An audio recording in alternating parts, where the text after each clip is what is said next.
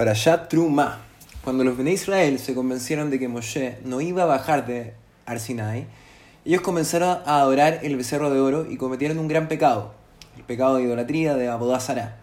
Y producto de esto, Hashem se escondió o retiró su presencia de Am Israel. Ahora, con el objeto de volver a establecer su presencia dentro del pueblo, Hashem ordenó que se construyera una morada en donde él pudiese revelarse. Esta consistía en un tabernáculo, en el Mishkan, donde se guardaba un arca, tenía un patio y había otros lugares especialmente habilitados para el servicio divino. Esta porción de la Torá, para Trumá, comienza con la orden que Hashem le dio a Israel para que contribuyera o donara, eso es lo que significa Trumá, a la construcción de este tabernáculo. Y nos cuenta de detalles desde los materiales que se deben ocupar aquí hasta cómo tenía que ser la, la estructura y de qué forma debía ser construida.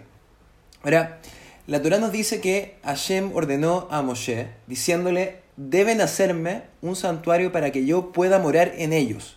Ahora, curiosamente, no dice morar en él, sino en ellos. Nuestros sabios explican que esto es porque el Mishkan, el tabernáculo, no, no solamente trajo un flujo constante de energía y conciencia divina a un lugar en particular, a donde estaba el Mishkan, sino que también a Am Israel en cuanto a nación y a cada uno de sus miembros de forma individual. Ahora, ¿Cuál es la diferencia de este Mishkan, este tabernáculo, que se iba moviendo con el pueblo en su trayectoria por el desierto hasta la tierra de Israel, y aquellos que finalmente fueron construidos en Jerusalén, o sea, los dos templos? Y la principal diferencia es que los templos que se construyeron en, Jerusalén fueron construidos en una ciudad santa, y dentro de esta ciudad, en el lugar más santo, más santo dentro de ella. Incluso llegó a llamársele las puertas del cielo mismo. Ahora, el Mishkan o tabernáculo no fue construido en un lugar santo, sino que era levantado en el desierto y se levantaba y se sacaba a la medida que Am Israel iba avanzando en su trayectoria.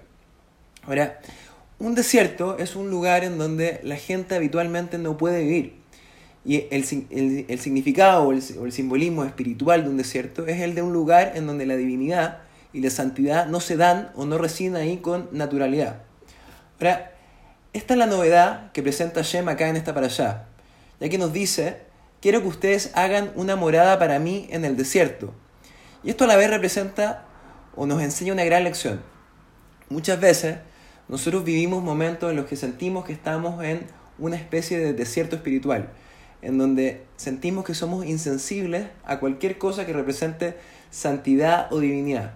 Sentimos que nuestra alma incluso no es un lugar en donde Hashem pueda morar y, creemos que incluso nunca podremos, podremos salir de este estado. Ahora esta para allá nos enseña que esto no es así y que es por algo que Hashem decidió que hiciéramos el Mishkan, el tabernáculo en el desierto, porque no existe lugar en el que Hashem no pueda morar. Es más, el propósito mismo de la creación es que cuando estemos en este desierto, sin importar dónde estemos parados espiritualmente, hagamos de este desierto una morada para Hashem. Y esto está al alcance de cada uno de nosotros y lo podemos lograr a través del cumplimiento de Torah Mitzvot. Así que esa es la lección de esta semana. Shabbat Shalom, Ume.